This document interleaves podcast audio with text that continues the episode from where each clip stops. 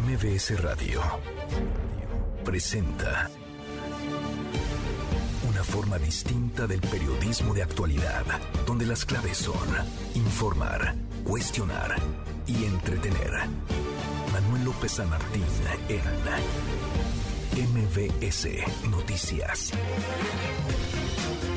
Jueves, jueves 13 eh, de abril, ya casi es viernes, la hora en punto movida muy movida esta tarde. Hay mucha información. Soy Manuel López San Martín. Gracias, muchas gracias que ya nos acompaña. Que van a estar como todos los días, como todas las tardes, todas las voces van en la Fiscalía General de la República por Francisco Garduño. Garduño que sigue cobrando como titular del Instituto Nacional de Migración. Garduño, el máximo responsable en la tragedia, el incendio en una estación migratoria que arrebató la vida a 40 migrantes en Ciudad Juárez, Chihuahua. Está citado ya a comparecer una audiencia el próximo 21 de abril. Vamos a estar platicando del tema y reunión en Washington entre funcionarios de seguridad de México y Estados Unidos. ¿De qué sirven esas reuniones? ¿Para qué esos encuentros? El pretexto es el combate al crimen organizado, el combate al tráfico de armas, pero en realidad sirven para mejorar la coordinación, para delinear agendas, para que disminuya la violencia, el crimen de este lado de la frontera, las muertes por sobredosis de fentanilo al norte del río Bravo, o son únicamente para la foto? Mucho que poner sobre la mesa, de arrancamos con las voces y las historias. Las voces de hoy. Andrés Manuel López Obrador, presidente de México. Es totalmente reprobable que quien ocupó un cargo como presidente de México decida dedicarse a un negocio de esa naturaleza, independientemente si es legal o no, es a todas luces una inmoralidad. Alejandro Moreno, líder nacional del PRI. ¿Cuál es la traición? ¿Cuál es la traición? Dime tú cuál es la traición. ¿Qué dicen? ¿Cuál es el debilitamiento? Samuel García, gobernador de Nuevo León. Podemos decir que Nuevo León venció al COVID, se lo debemos a ustedes, a los neoloneses que pusieron de su parte. Olivier Duboy, jefe regional de la Cruz Roja. Según las cifras oficiales, sigue a 50 mil cuerpos sin identificar eh, en el país.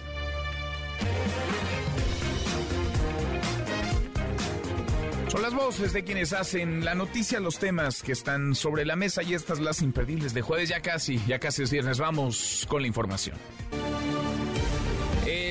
Titular del Instituto Nacional de Migración, Francisco Garduño, fue citado a comparecer en una audiencia el próximo viernes 21 de abril para ser imputado por la muerte de 40 migrantes en una estación migratoria en Ciudad Juárez, Chihuahua, un incendio en una cárcel, porque eso era, estaban encerrados con candado, una cárcel improvisada dentro del propio instituto, dentro de migración en aquella ciudad. Silvia Alejandra Gutiérrez, administradora del Centro de Justicia Penal Federal en Juárez, emitió el citatorio. Garduño será imputado por ejercicio ilícito del servicio público, un delito que no tiene prevista la prisión preventiva oficiosa. Hasta ahí llegará la Fiscalía General de la República, hasta esa imputación, hasta ese señalamiento ante la acusación de ejercicio ilícito del servicio público concluirá la historia de Garduño o se le podrían imputar, se le podrían fincar más cargos.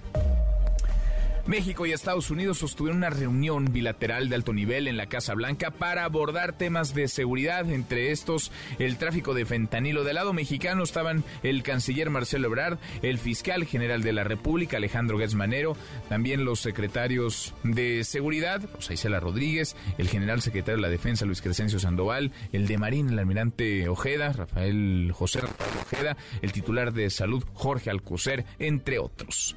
Durante este encuentro, Marcelo Ebrard dijo que ambos países deben identificar las acciones adicionales para que el entendimiento bicentenario tenga mejores resultados, como la reducción de fentanilo y las muertes por esta droga, así como la reducción de la violencia en México por armas de fuego, armas de fuego que se compran en Estados Unidos y entran de manera ilegal por la frontera, generan violencia en nuestro país. Escuche.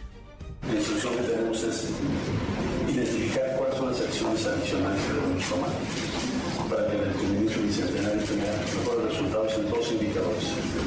Reducción de fentanilo y muertes por fentanilo y reducción de incendios por armas de fuego. Ese es el objetivo de, de la presencia aquí y venimos a disposición. Eh, como podrás ver, Liz, está todo el gabinete de seguridad. Te agradecemos porque lo venimos una hora más. Y queremos agradecer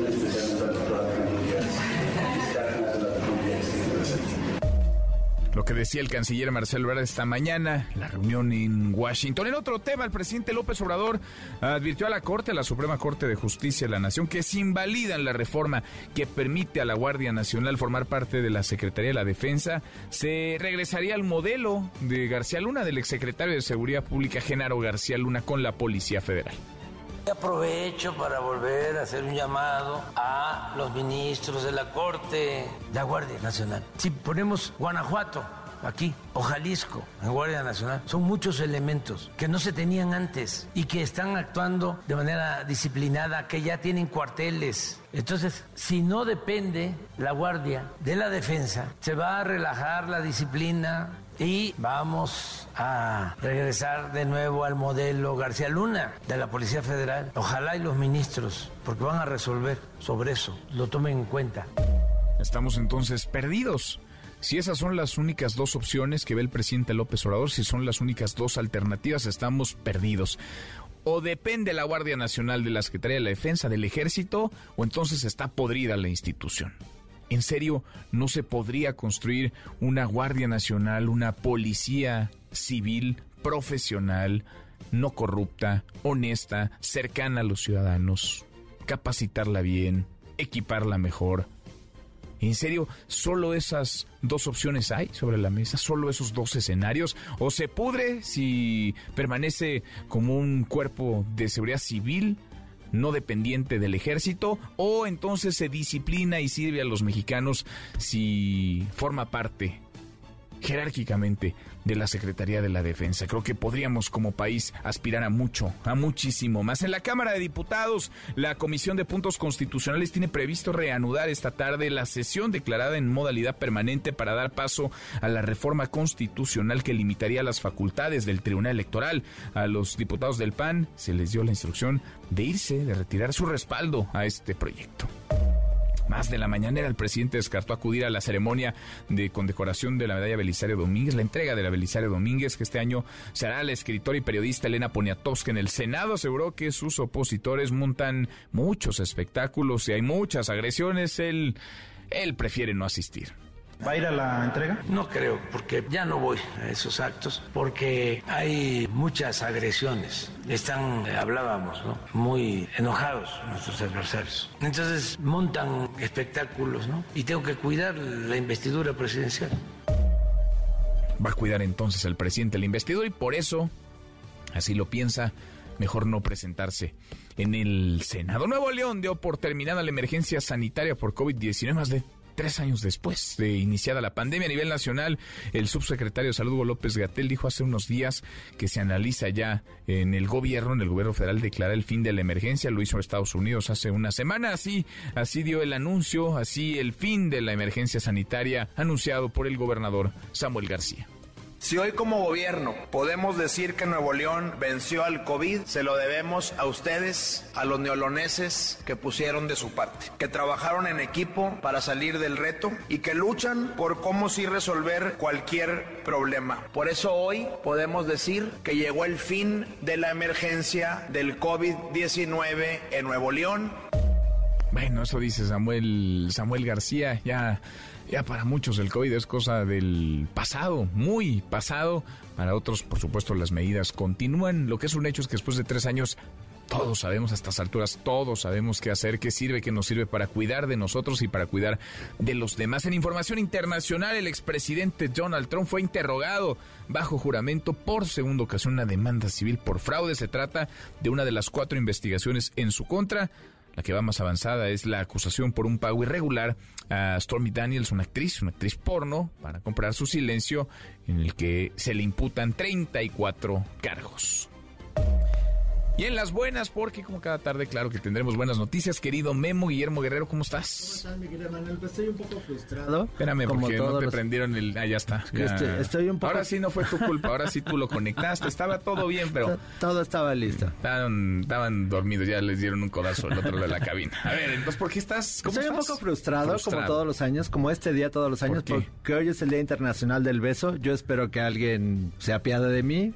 Yo espero que también los radioescuchas hayan hecho lo propio. ¿Por qué no lo trabajas todo el año mejor en lugar de esperar un milagro este día? Pues sí, pero nunca pasa, mi querido Manuel. Pero hoy es Día Internacional del Beso y vamos a platicar de eso. Bueno, bueno. Otro, otro año sin, sin celebrar, Otro año frustrado, mi Otro año frustrado. La misma historia de siempre. Gracias, Memo. Gracias, Manuel. Guillermo Guerrero, Nico, querido Nicolás Romay, ¿qué traes hoy en Deportes? Buenas tardes.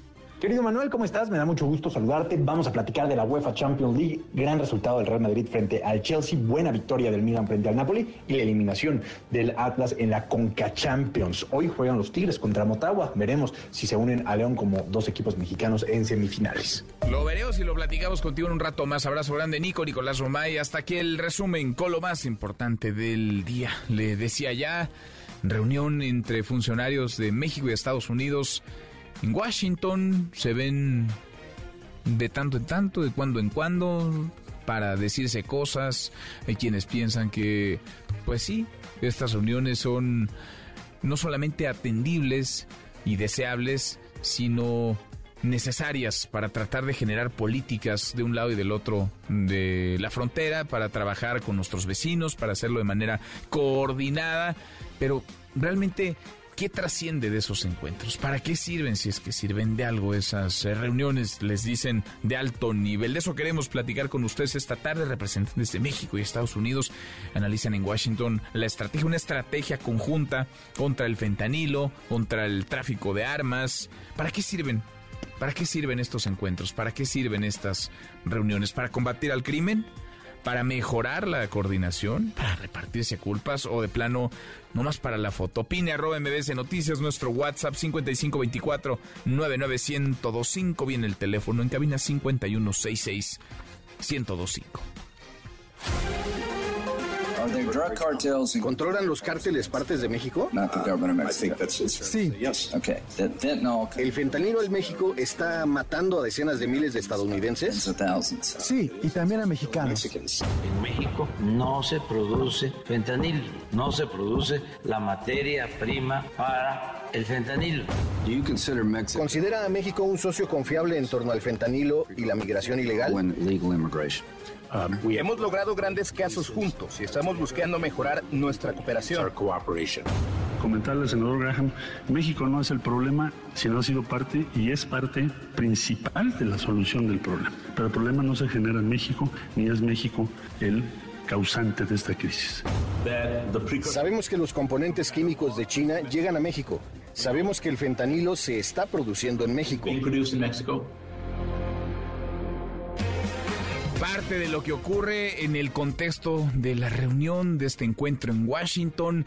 Muchas cosas se han dicho, muchas culpas se han lanzado de un lado al otro de la frontera. ¿De quién es responsabilidad? La crisis por el fentanilo, esta crisis por opiáceos que generan muertes por docenas o por cientos incluso cada 24 horas en los Estados Unidos.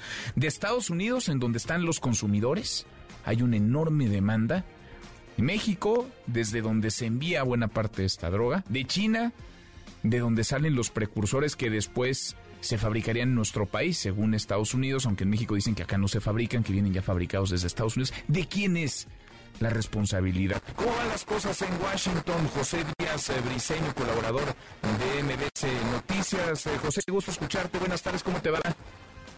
¿Qué tal? Buenas tardes, Manuel. Así es, una delegación de alto nivel del gobierno mexicano visitó y está ahora en Washington para intentar resolver esta semana de polémica sobre el tema eh, del fentanilo. Recordemos, esta droga se considera aquí en Estados Unidos es fabricada en México ya ha matado tan solo en el año 2021 a más de 71 mil estadounidenses. Esta mañana hubo una reunión ya en el edificio Eisenhower de la Casa Blanca eh, de este grupo de cinco miembros del gabinete del presidente López Obrador con funcionarios estadounidenses. Además, también estuvo el fiscal general Alejandro Hertz y después se trasladaron también a la sede del Departamento de Justicia, donde tuvieron un almuerzo con el fiscal general estadounidense Merrick Garland. Todo esto en medio de alta tensión y la asesora de seguridad nacional del presidente Joe Biden, Elizabeth Sherwood Randall, estuvo al frente de las reuniones por la mañana. El canciller Marcelo Ebrard dejó claro que los objetivos de México no se limitaban al tema del tráfico del fentanilo, sino también al tema del tráfico de armas de fuego desde Estados Unidos.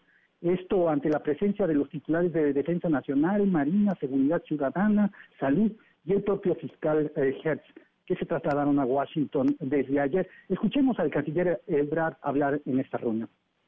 La instrucción que tenemos es identificar cuáles son las acciones adicionales que debemos tomar para que el entendimiento bicentenario tenga mejores resultados en dos indicadores. Reducción de fentanilo en muertes por fentanilo y reducción de incendios de fuego. Ese es el objetivo de, esta, de la presencia aquí y venimos a esa disposición. Como podrás ver, está todo el gabinete de seguridad. Te agradecemos porque lo venimos una hora más y queremos agradecerle especialmente a toda la comunidad de la.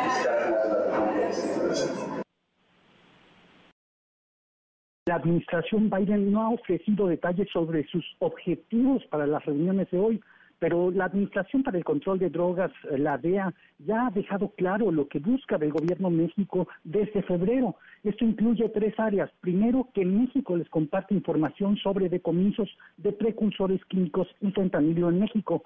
Segundo, que México acceda a realizar operativos conjuntos contra laboratorios clandestinos.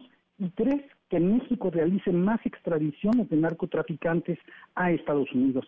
Hasta ahora no hay previsto ningún mensaje a medios sobre las reuniones de hoy, pero cualquier progreso del lado estadounidense se estará midiendo ante estas prioridades delineadas por la DEA desde febrero. Sin embargo, Manuel, analistas y legisladores en Washington perciben que la discrepancia pública sobre datos básicos, como la negativa del gobierno del presidente López Obrador a aceptar que en México se fabrica fentanilo, son una piedra muy grande para instrumentar una estrategia conjunta contra una droga que sabemos es letal.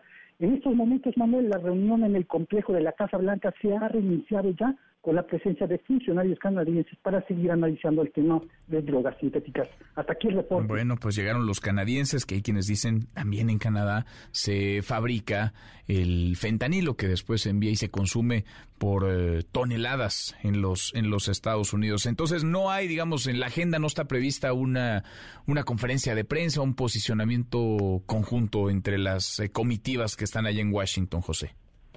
Así es, no hay no hay una conferencia de prensa hasta el momento eh, que se espere. Muy probablemente la Casa Blanca emitirá un comunicado final, pero sí hay que destacar, Manuel, que el único miembro del gabinete estadounidense que estuvo presente en las reuniones fue el procurador general Garland, que contrastó con la alta presencia de funcionarios de alto nivel del gobierno mexicano. Pues sí, México mandó a, todo a todo el equipo, a todo el gabinete de seguridad de Estados Unidos, no, no lo hizo así. Gracias, gracias, eh, José. Saludos hasta Washington. Hasta luego, Manuel. Hasta muy pronto, José Díaz Briceño, colaborador de MBC Noticias en la capital de los Estados Unidos. Ana María Salazar, querida Ana María, experta en temas de seguridad nacional, la relación bilateral México-Estados Unidos. ¿Cómo ves, cómo ves las cosas, estos encuentros que hemos eh, de manera reiterada registrado, se dan de cuando en cuando? Eh, no sé para qué sirven o si están sirviendo lo suficiente. ¿Cómo lo ves tú, Ana María? Qué gusto escucharte. Qué gusto saludarte a ti y tu auditorio. Urgía, urgía esta reunión y te voy a decir por qué. Porque a diferencia de muchos los problemas que se trabajan y que eh, eh, las diferencias que hay entre México y Estados Unidos en muchos de los problemas que han tenido que enfrentar ambos países, este es un problema que va a tener no solamente un impacto político en Estados Unidos, estará por verse en México, eh, estoy hablando de la, del, fentanilo, sino eh, es, es un impacto humanitario, o sea, la cantidad de estadounidenses que están muriendo por sobredosis es absolutamente horrorífico eh, y es un problema ya, como te comentaba, un problema humanitario. El, el, el tema aquí es que no están de acuerdo ambos países sobre un tema fundamental, si México produce o no fentanilo.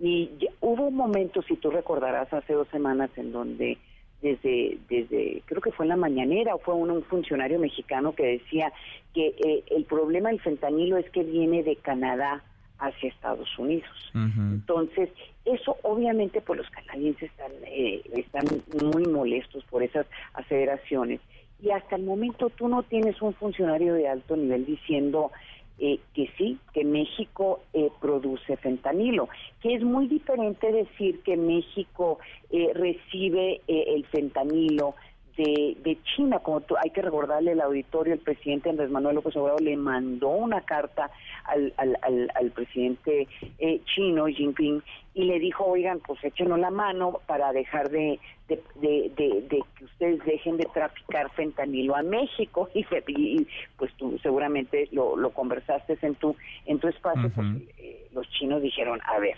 nosotros no somos el problema, el problema es Estados Unidos. Sí, dijeron, este es un problema made in USA made in USA. Entonces, pues ustedes arréglense con Estados Unidos, nosotros no somos el problema. Entonces, la reunión en cierta forma es tratar de sentar representantes de los dos países, los que hacen las decisiones, de que, bueno, por lo menos estemos de acuerdo cuál es el problema. Y es muy difícil, yo creo que a estas alturas, que México no diga no se produce fentanilo. A lo mejor lo que puede argumentar México es decir que el fentanilo viene de China y nosotros después lo exportamos a después lo exportamos o traficamos a Estados Unidos.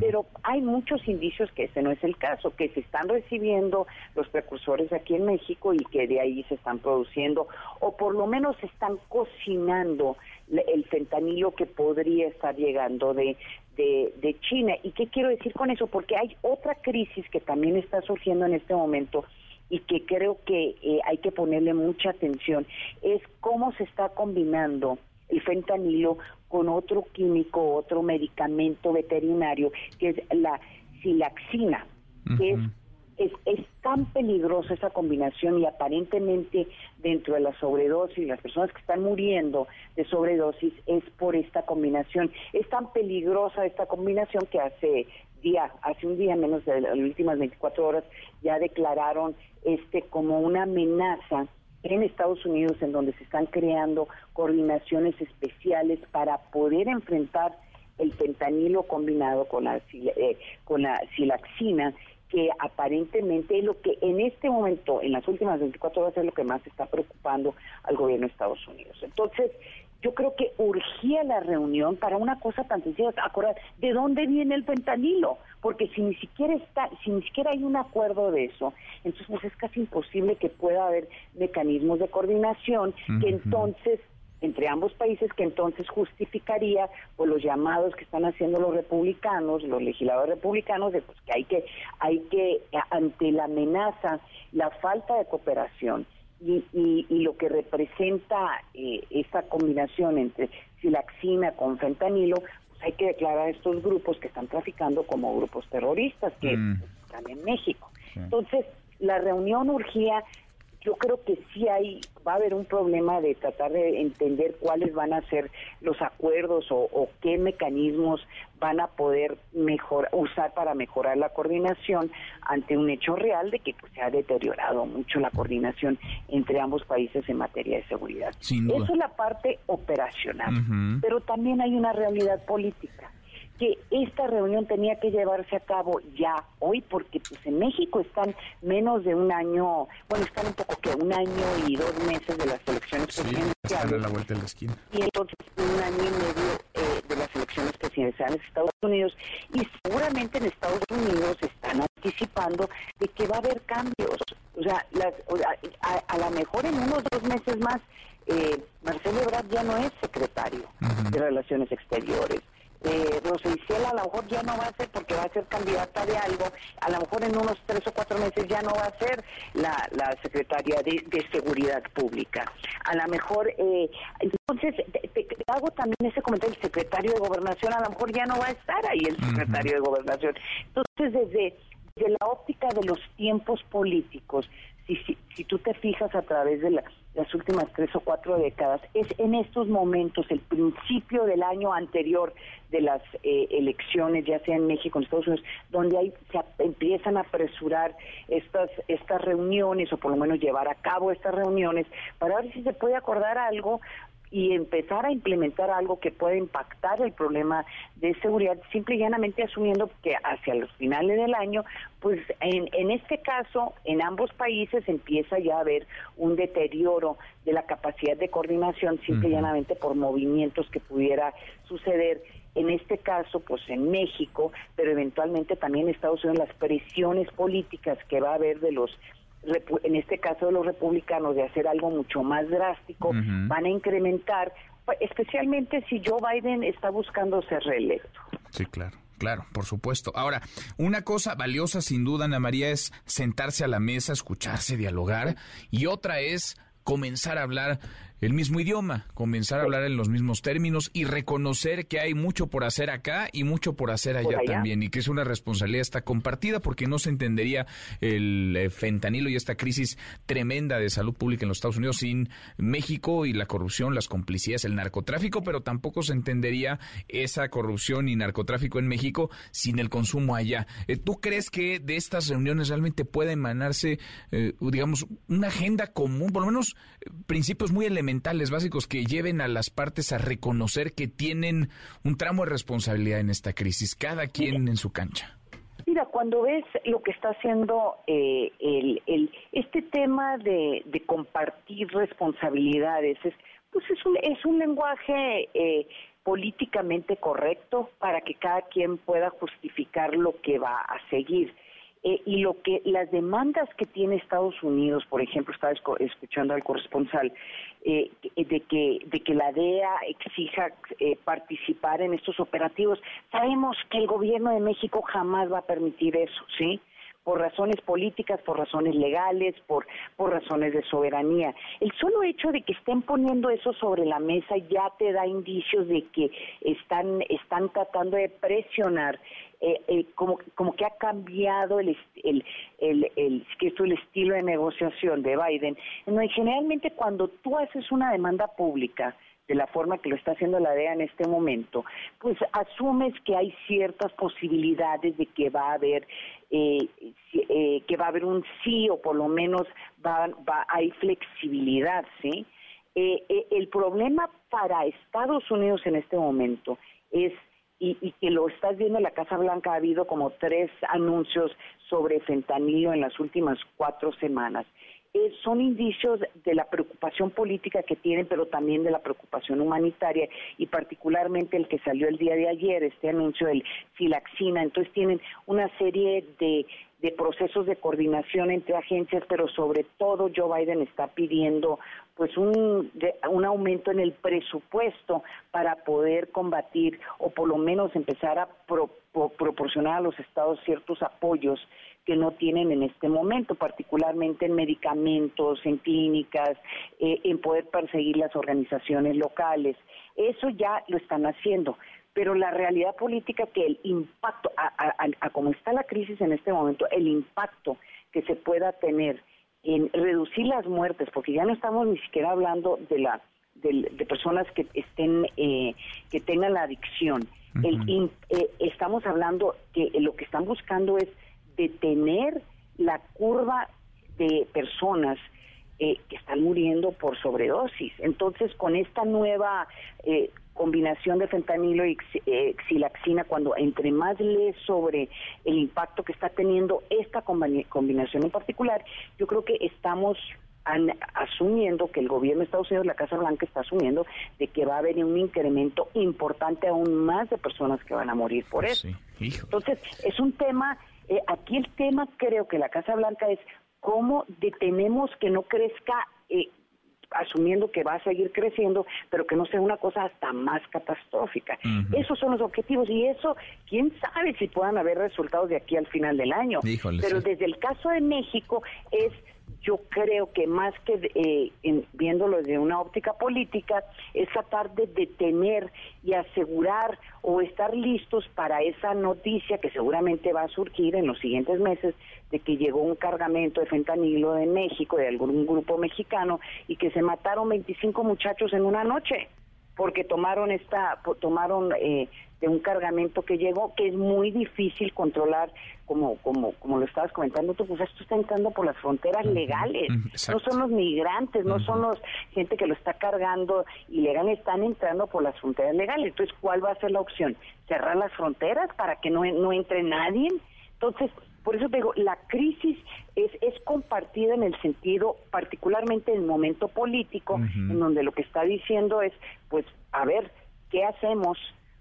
Para poder reducir o por lo menos detener esta creciente ola y desde México a ver cómo nos ayudan para por lo menos darnos más información, que creo que es lo que está pidiendo los eh, los estadounidenses más información para poder y por lo menos ir interceptando esto cuando esté tratando de cruzar la, la frontera o por lo menos saber quién lo está produciendo. Pues no es fácil eh no, es fácil lo que lo que lo que los siguientes meses y seguramente va a haber potencialmente va a incrementar la crisis en un momento en donde tienes el secretario de Relaciones Exteriores, el secretario de Gobernación, este, buscando una candidatura y, también ahora pues la, misma secretaria de Seguridad Pública, buscando una eh, Rosa que quisiera ser, parece que se está ya alzó la mano para ser candidata para jefe de gobierno. Exacto. Y si sumamos el calendario electoral de Estados Unidos que también se va a cruzar con el mexicano, pues vaya, vaya cóctel, ¿no? Sí, parece que la cosa antes de mejorar empeorará un poco más. Ojalá por lo menos se pongan sobre la mesa bases, bases importantes y se reconozca que hay mucho que hacer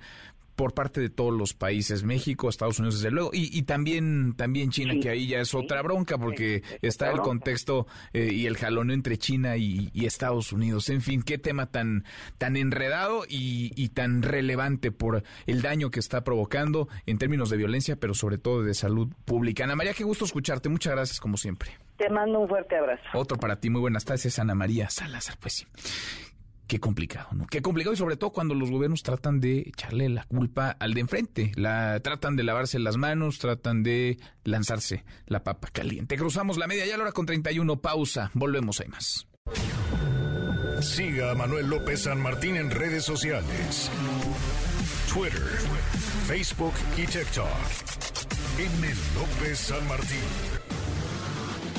Continúa con la información con Manuel López San Martín en MBS Noticias. MBS Noticias con Manuel López San Martín. Continuamos. Seguimos, cruzamos la media hora con 34. Sigue el jaloneo en Cámara de Diputados por esta iniciativa de reforma. Es una iniciativa de reforma constitucional para restarle atribuciones, margen de maniobra al Tribunal Electoral del Poder Judicial de la Federación, ese que decían algunos no iban a tocar, como al INE, bueno, pues ya lo están queriendo, ya lo están queriendo diezmar, ya están queriendo meterle mano a la legislación para acotarlo en sus funciones. Angélica Belín, ¿cómo van las cosas en San Lázaro? Angélica, buenas tardes. Hola Manuel, muy buenas tardes, qué gusto saludarte. También saludos a los amigos del auditorio que están definiendo las posturas aquí en el Palacio Legislativo de San Lázaro y los propios congresistas en este caso de la oposición, están reconociendo que les está haciendo muy difícil eh, componer ese proyecto de iniciativa en el que ellos mismos se metieron, Manuel, porque seis de las siete bancadas aquí en San Lázaro eh, lo respaldaron de inicio. Ahora, eh, la noticia es que la dirigencia nacional del PAN, desde la dirigencia nacional del PAN, se había ordenado a los diputados generales de esta bancada de Azul en San Lázaro que se retiren de la discusión, que retiren el apoyo al dictamen y, que pues de plano se basen de esta discusión en la que, por cierto, todavía siguen los legisladores eh, del PRD y del PRI. La instrucción eh, dada desde la dirigencia nacional panista a los eh, legisladores del Aldea Azul, pues había sido desde esa vía, Manuel, no fue una decisión que están tomando los diputados federales y se les consultó respecto pues a esta información que surgió esta mañana y reacios a admitir que esa es la decisión que ha tomado su dirigencia nacional. Los legisladores del PAN dicen que siguen viendo cuál es, su posición, que en la tarde, por la tarde, eh, podrían ya fijar una postura clara y pública sobre la decisión que está tomado en su dirigencia nacional y pues qué postura tendrán ya de retirarse de ese debate de la reforma al Tribunal Electoral. Escuchemos al vicecoordinador panista, Jorge Triana. Estamos en un proceso de deliberación todavía. Eh, la realidad es que el problema está en Morena. Ellos son los que no se ponen de acuerdo internamente, son los que tienen un, un, problema que resolver. Nuestra posición ha sido muy clara desde un, desde un principio. A mí me, me parece que esto está complicando muchísimo. y ya oficializaremos este, cuál es la decisión que se toma en su momento. Pero ahorita se mantienen juntos con el PRI y el PRD. En este momento estamos, estamos eh, a nivel de coordinaciones tratando el tema con nuestros aliados y vamos, vamos a tomar una determinación vamos a procurar dar un pronunciamiento de los tres partidos al mismo tiempo hoy mismo. Y pues a la expectativa de que ese pronunciamiento se confirme y que efectivamente digan los panistas que se les ordenó desde la dirigencia nacional del Aldea Azul. Por su parte, el PRI refrendó que sigue respaldando, Manuel, aspectos de la reforma como dejar establecidas en la Constitución las acciones afirmativas para la participación de grupos minoritarios en los procesos electorales y también las disposiciones en materia de paridad. El coordinador Rubén Moreira fue muy claro en decir que los periodistas también están de acuerdo con que el tribunal no intervenga en las decisiones del legislativo, sino que eh, si alguna instancia va a ejercer control sobre lo que se decide en San No sean los magistrados del Tribunal Electoral, sino los ministros de la Corte. Vamos a escuchar al diputado Rubén Moreira. Nosotros pugnamos porque todas las acciones afirmativas quedan en la Constitución. Eso es lo que nosotros pugnamos. Creo que se han dicho cosas que no son exactas. Por ejemplo, de que la Cámara no tenga revisión, o nosotros dijimos que la Cámara debe tener revisión, pero puede ser la Corte. Nosotros estamos pugnando en este momento porque las acciones afirmativas, además de la paridad, porque son dos cosas distintas, estén en la Constitución, expresamente en la Constitución. El coordinador priista también dijo que el PRI no ha puesto ningún acuerdo sobre la mesa, que ellos nada más están esperando que se está negociando entre las otras bancadas para decir si apoyan o no cómo va a quedar este proyecto de dictamen que también recalcan pues todavía ni siquiera hay un dictamen, lo que hay es una iniciativa firmada por la mayoría de los coordinadores en San Lázaro y sobre ese documento se han ido haciendo propuestas de cambio en estos últimos días. Y en ese marco pues también se desató el reparto de culpas y las acusaciones en redes sociales. El propio el coordinador vicecoordinador de la bancada del PAN Jorge Triana entró en, eh, en dimes y billetes con el coordinador del Partido Verde aquí en San Lázaro el diputado Carlos Fuente que les dijo a los panistas que no sintieran demencia porque ellos firmaron la iniciativa polémica que le limitará las facultades al Tribunal Electoral. El vicecoordinador Triana Tena le respondió a los del Verde que este proyecto se elaboró en la Secretaría de Gobernación y por eso tienen metidos en un embrollo a los diputados federales y el diputado Puente Salas le recalcó que la firma del coordinador Jorge Romero Herrera de la bancada del PAN aquí en San Lázaro está en esa iniciativa que tiene metidos en embrollos y en problemas a los diputados federales, Manuel. ¿Qué rollo? Mientras, mientras todo esto pasa, no hay todavía una hora para que reanude la sesión de la Comisión de Puntos Constitucionales, en donde se va a emitir este dictamen, aunque desde ayer anoche se previno a los integrantes que estén listos porque en cualquier momento pueden ser llamados a sesionar. Bueno, estaría bueno que cada diputado tuviera su posición, ¿no? Y no esperar a que les dictaran lo que tienen que hacer, cuándo tienen o no que levantar la mano, no esperar la orden, la instrucción de su dirigencia o de su coordinador parlamentario, pero es mucho pedir. Gracias, Angélica.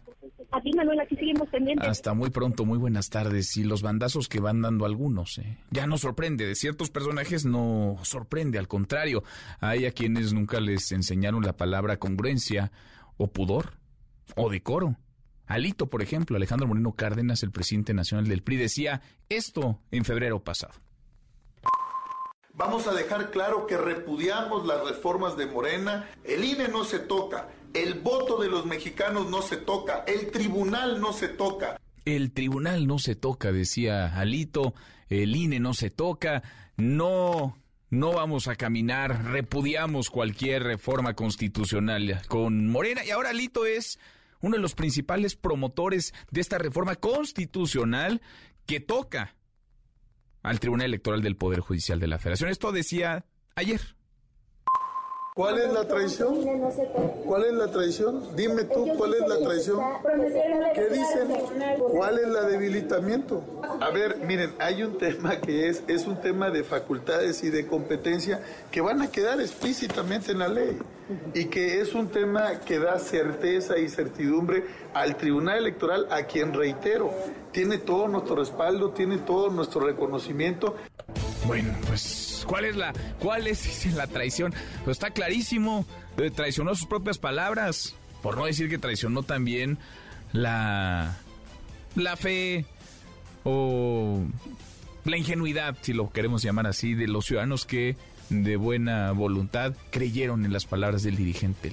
¿Qué se le puede creer a un personaje como Alito? ¿Qué se le puede confiar a un líder como él?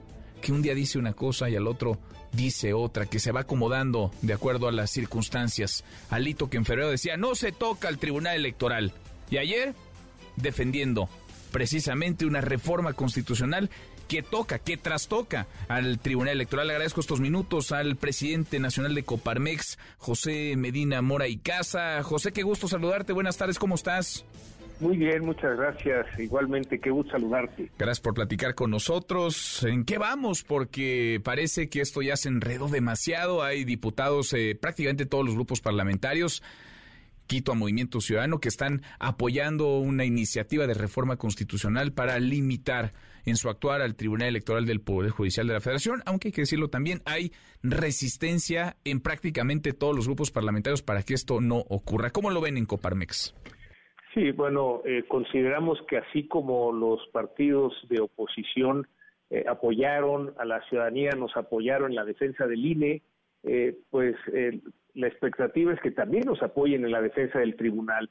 El hecho de que quieran acotar las funciones del tribunal y precisamente porque ha sancionado a los partidos políticos va en, contra sí de, de esta eh, discrecionalidad de las cúpulas de los partidos políticos. Por eso no les gusta. el llamado que hacemos desde Coparmex, desde eh, la ciudadanía, es que eh, este sería un retroceso en el avance de la democracia y por lo mismo les pedimos que rechacen esta reforma. Es una reforma constitucional, de tal manera que se requiere los votos de los partidos de oposición y es pues sí, lamentable que algunos partidos de oposición, eh, por cuidar sus intereses partidistas, no estén viendo el daño que se hace a la democracia. Entonces, por eso, eh, digamos, la, la, postura ha sido muy clara de rechazo y de solicitud a los legisladores para que no se apruebe esta reforma constitucional. Ahora, ¿qué tanto confiar en lo que digan los legisladores? Escuchábamos ahora las palabras del dirigente nacional del PRI, Alejandro Moreno Cárdenas, afirmando hace apenas unas semanas, en febrero pasado, finales de febrero, afirmando que el INE no se tocaba, que el Tribunal Electoral no se tocaba, y ahora impulsando esto que pues toca y toca la Constitución para meterle mano al Tribunal Electoral. ¿Qué tanto confiar en, en, esas, en esas voces, en esos legisladores? Sí, eh, pues es precisamente ahí donde desde la ciudadanía podremos comprobar qué tan confiables son cuando se comprometieron precisamente a ir con la ciudadanía en la defensa de la democracia y que si ahora eh, en el caso del PRI votan a favor de esta reforma constitucional junto con Morena, pues será muy claro eh, ese mensaje a la ciudadanía de qué tanto se puede confiar en ese partido político como bien lo decía Manuel, primero fue Movimiento Ciudadano que se manifestó en contra, después el PRD, el PAN se, baja también de esa iniciativa, pues ya no más falta que el PRI se defina, y ahí estará pues en buena medida el futuro político del PRI, desde luego que una de las eh, actuaciones del Tribunal Electoral ha sido a que los dirigentes de los partidos políticos pues no puedan discrecionalmente seguir extender sus periodos, sino que se tienen que sujetar también a procesos democráticos. Eso no les gusta a las cúpulas partidistas y por eso este movimiento que empezó apoyando, afortunadamente ya son eh, varios partidos de oposición, Movimiento Ciudadano, PRD, ahora el PAN, que se han bajado. Esperemos que el PRI recapacite por el bien de la democracia y el bien del futuro de su partido, eh, porque será precisamente la ciudadanía quien evalúe, quien eh, haga ese juicio de qué tan confiable es en este caso el PRI. Pues sí, no sería, no sería la primera vez ¿no? que falta su palabra. Pasó cuando el tema de la Guardia Nacional no solamente avalaron una reforma constitucional, sino que la propusieron ellos mismos. Una diputada del tricolor propuso ampliar la presencia de la Guardia Nacional en tareas de seguridad pública más allá del sexenio del presidente López Obrador. En fin, esta iniciativa desde tu óptica eh, lastima al, al tribunal que, digamos, en términos prácticos para quienes nos escuchan, para los ciudadanos, les vulneren algo. ¿Cómo lo ves tú, José? Sí, eh, de alguna manera el tribunal ha sido muy efectivo en sancionar, en confirmar, digamos, algunas de las decisiones del Consejo del INE, eh, de tal manera que esto ha permitido que la democracia avance. Por ejemplo, cuando algunos candidatos no cumplieron con requisitos, por ejemplo, de informar eh, gastos de precampañas, pues simplemente por no cumplir la ley no pueden participar eh, también el tribunal se ha manifestado en que las dirigencias partidistas no pueden extender sus periodos, sino que se tienen que someter a la democracia. De alguna manera, el Tribunal Electoral ha seguido un criterio de, pues, precedencias jurídicas, ha seguido un criterio de, de, principios y no de la literalidad de la ley, que es lo que se pretende que ahora esté acotado el tribunal. Esto es digamos, eh, un retroceso en la actuación del tribunal, la combinación del órgano autónomo como es el, INE con el refuerzo del Tribunal Electoral para sancionar las acciones precisamente eh, de, la, de estas leyes electorales, eh, sería sí un retroceso en el avance de la democracia, eh, lo mismo que sería el que el ahora suspendido Plan B, si se llegara a aprobar, está en manos de la Suprema Corte. Esperemos que la Suprema Corte encuentre estos elementos de inconstitucionalidad, por lo cual, Manuel, entregamos dos amigos curi el martes de esta semana para que los ministros y ministras de la Corte tengan elementos para eh, declarar esta inconstitucionalidad. Eh, eh, pues sería un retroceso también en este caso si se aprueba esta reforma constitucional al Tribunal Electoral del Poder Judicial de la Federación. Pues vamos, vamos a verlo. son momentos eh, definitorios, claves, eh, no solamente para esta iniciativa de reforma constitucional, sino quizá para la oposición y para la Alianza Va por México, ¿no? Porque no se entendería que caminaran juntos y en una cosa como estas piensan tan distinta, tan distinto unos, unos y otros. Eh, José, sigamos platicando. Te agradezco estos minutos. Al contrario, muchas gracias y un saludo para ti y para todos los días. Gracias, muy buenas tardes. José Medina Mora y Casa, presidente nacional de Coparmex. René Cruz, el tema, la polémica también se da entre las organizaciones de la sociedad civil que tratan de presionar a los partidos políticos que se sienten usadas, que se sienten eh, manoseadas por los dirigentes de partido. René, buenas tardes. Así es, Manuel, amigos del auditorio, muy buenas tardes. Organizaciones de la sociedad civil hicieron un llamado a los diputados federales a no aprobar esta iniciativa de reforma con la que se pretende acotar las facultades del Tribunal Electoral del Poder Judicial de la Federación. Al participar en el primer encuentro de la comunidad de organizaciones de la sociedad civil organizado por el Instituto Nacional Electoral, Muriel Salinas Díaz, quien es coordinadora de la Red para el Avance Político de las Mujeres Guerrerenses, Destacó Manuel que este tipo de iniciativas debilitan las instituciones democráticas que se construyeron a lo largo de años para tener elecciones limpias y una democracia plena. Escuchemos no solo un llamado a las y los legisladores para poner un alto a las medidas regresivas que hoy se están planteando con la reforma constitucional que está discutiéndose en este momento en la Cámara de Diputados, pero también con el Plan B que hoy está en, la caja, en la, digamos en la cancha de la Suprema Corte de Justicia de la Nación y que son medidas no solamente regresivas, sino que tienen un tinte peligrosamente autoritario. Y eso es un tema que no vamos a dejar pasar. Por su parte, Greta Ventura, representante de equipos feministas, calificó de cínicos a quienes ayer marcharon para defender al INE y hoy quieren desaparecer el Congreso paritario. Así lo dijo. Con qué cinismo quienes hace algunas semanas marcharon en favor del INE no se toca, hoy en un pacto eh, patriarcal eh, muy cómodamente quieren retirar lo que además presumen en esa tribuna del Congreso paritario. Eso no se logró por esa voluntad de los partidos, sino a, partir de las acciones afirmativas, a partir de las sentencias. Así es como se logró ese Congreso paritario que hoy quieren borrar porque, claro, como, como muchas de las luchas o como todas de las luchas feministas y de las mujeres, pues les incomoda.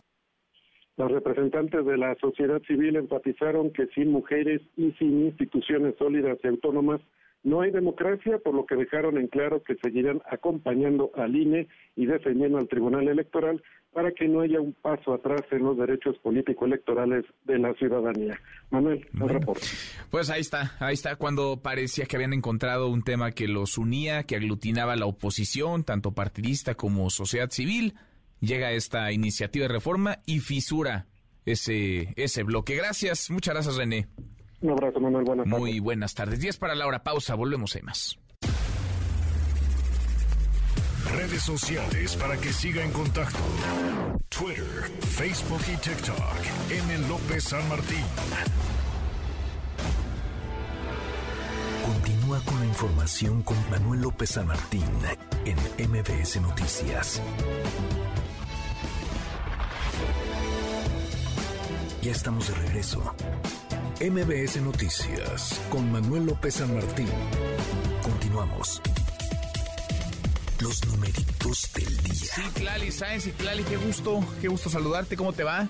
¿Qué tal Manuel? Buenas tardes a ti, buenas tardes también a nuestros amigos del auditorio. Te presento a continuación cómo están operando en este momento los principales indicadores en Estados Unidos y en México. El Dow Jones Industrial avanza 1.02%, está ganando el Nasdaq 1.95% y gana el S&P BMW de la Bolsa Mexicana de Valores 0.60%. Se cotiza en 54.663.51 unidades. En el mercado cambiario el dólar en ventanilla bancaria se compra en 17 pesos con 45 centavos se venden 18 pesos con 45, el euro se compra en 19 pesos con 60, se vende 20 pesos con 21 centavos y finalmente te comento que la criptomoneda más conocida, el Bitcoin, en este momento se compra en 548.260 pesos por cada criptomoneda. Manuel es mi reporte, buenas tardes. Gracias, muchas gracias Itlali, muy buenas tardes.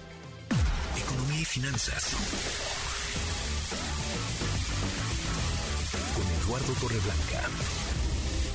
Lalo, qué gusto, qué gusto saludarte, ¿cómo estás? Igualmente, Manuel, me da gusto saludarte, espero que estés bien y saludar al público que nos escucha. Muy, muy buenas tardes, Lalo. La gasolina, los precios de la gasolina y los enormes subsidios que estos han tenido, que ha habido para los combustibles y el impacto que generan en el gobierno, en las finanzas del gobierno federal, Lalo. Sí, el gobierno decidió, como muchas otras naciones, el aplicar subsidios a la gasolina tratando de evitar que eso, eh, el no colocarlos en práctica, pudiera duplicar o triplicar la presión inflacionaria en sus naciones. Al menos 51 países de los más importantes tuvo que verse en la necesidad de aplicar subsidios. Y el año 2021, en total, esas 51 naciones aplicaron, y vean ustedes las dimensiones, 697 mil millones de dólares. Eso fue lo que invirtieron 51 gobiernos en el mundo para mantener el nivel adecuado las gasolinas y los carburantes, los combustibles, los gases, para tratar de evitar que la economía tuviera que experimentar una inflación mucho mayor. El gobierno de México, por supuesto, fue una de esas 51 naciones. Revisión hemerográfica señala que entre el 2020 entre el 2020 y el 2022 se habrían destinado eh, poco más de un, un billón 500 mil millones de pesos a gasolina si tomamos en cuenta eh, el enorme esfuerzo que ha hecho este gobierno. Tan solo en el 2022 este, este gobierno de la Cuarta Transformación aplicó en favor del subsidio 373 mil millones de pesos.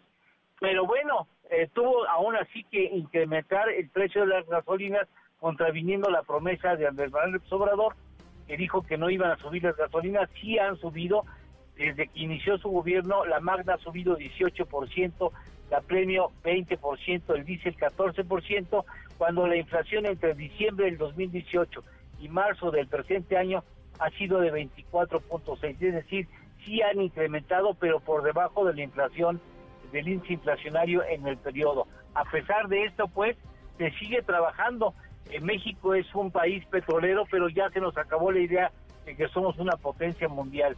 De 1938 al 2022, Manuel, en 84 años, el diferencial entre el precio de las gasolinas entre Estados Unidos y México ha sido superior en Estados Unidos en 48 años. Es decir, casi 50 años Estados Unidos ha tenido un precio de gasolina por encima del precio prevaleciente en México y me parece que es importante señalar que mientras no haya eh, arreglo en el asunto vinculado con el precio internacional del crudo, será muy difícil que los países dejen o eliminen totalmente el subsidio que apliquen pues actualmente a las gasolinas tratando de controlar la inflación. Totalmente, totalmente, Lalo. Y sí, más allá de las promesas de campaña, la realidad. ¿Tenemos postre? Claro que sí. Mira, en 1970 el precio del litro de gasolina era en términos de dólares de 5 centavos, 5 centavos de dólar el litro de gasolina en México.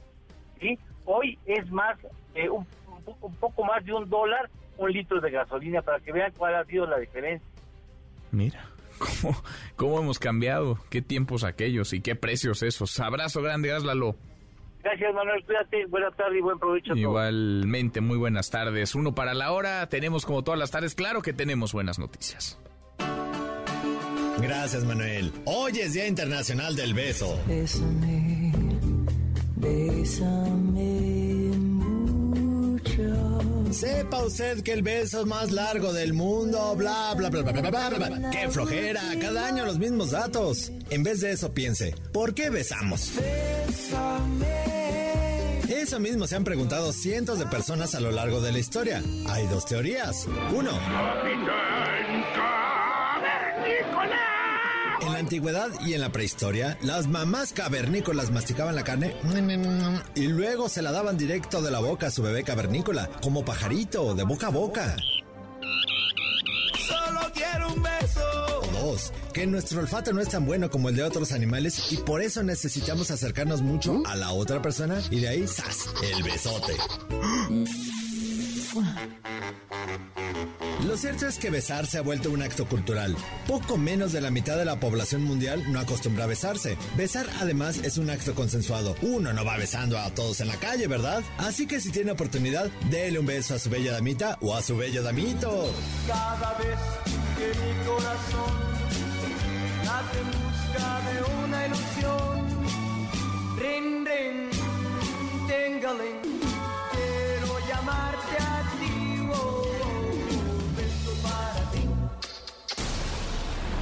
otro lado, ¿sabe qué es un spin-off? El arte de sacar un producto nuevo de un producto exitoso para ver si pega. Esta semana se anunciaron varios spin-off. Sepa usted, Penguin. Spin-off de la película de Batman, la historia del criminal de Ciudad Gótica. Un spin-off de la serie The Big Bang Theory, aunque no sabemos quién la vaya a protagonizar. Caballero de los Siete Reinos. Spin-off de Juego de Tronos.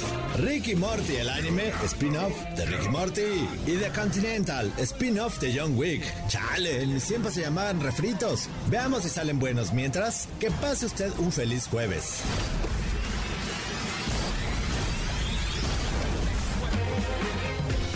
Mi querido Memo. Guillermo Guerrero, ¿cómo estás? Muy bien, muy bien, sigo frustrado. ¿Cómo va tu querido- día del beso? ¿Cómo Pues pinta? no, no muy bien, no muy bien. No muy bien. Tengo que decir que no, no muy bien. Me iba a colgar como el Spider-Man de aquí del edificio de MBS para ver si alguien me besaba. Pero no, la verdad es que no he tenido mucha suerte. Espero que pronto, espero que antes de que acabe este día. Trabájalo todo el año, Memo. ¿Quieres eh, sembrar y cosechar el mero día? Pues no. Ya fui por aquí por la redacción buscando que alguien... Con respeto. ¿verdad? Con respeto, Con siempre respeto. debe de ser consensuado. Sí, sí, sí, siempre. Sí, te recomendamos, sí, el, Sí, sí, el sí. beso, que se besen mucho, pero beso consensuado con su pareja, con su damita, con su damito. que sea de mutuo acuerdo. Que sea de mutuo acuerdo, sí. Este, Y no, no consigues a nadie que de consigo mutuo acuerdo quiera Fíjate que no. festejar hoy contigo. Eh, Fíjate que no, Manuel. Este, este día, el 13 de abril, se conmemora, sí, siempre, porque en conmemoración del beso más largo, 58 horas que fueron una pareja tailandesa, 58 tuvieron horas. que firmar ahí de que los papás estaban de acuerdo que sus hijos se besaran tanto tiempo. 58, 58 más de dos horas. días. Tomando un poquito de agüita y así, pero sí. 58 Para horas se hidratarse nada más. Para ir al baño, me imagino. Quedaron ¿no? con los ojos, con los labios hacían como... para ir al baño? Mm, No tengo mucha idea, Manuel. Yo creo que quedaron con los labios como de Zamorita. como de Johnny Lauriel. Sí. yo creo, supongo yo.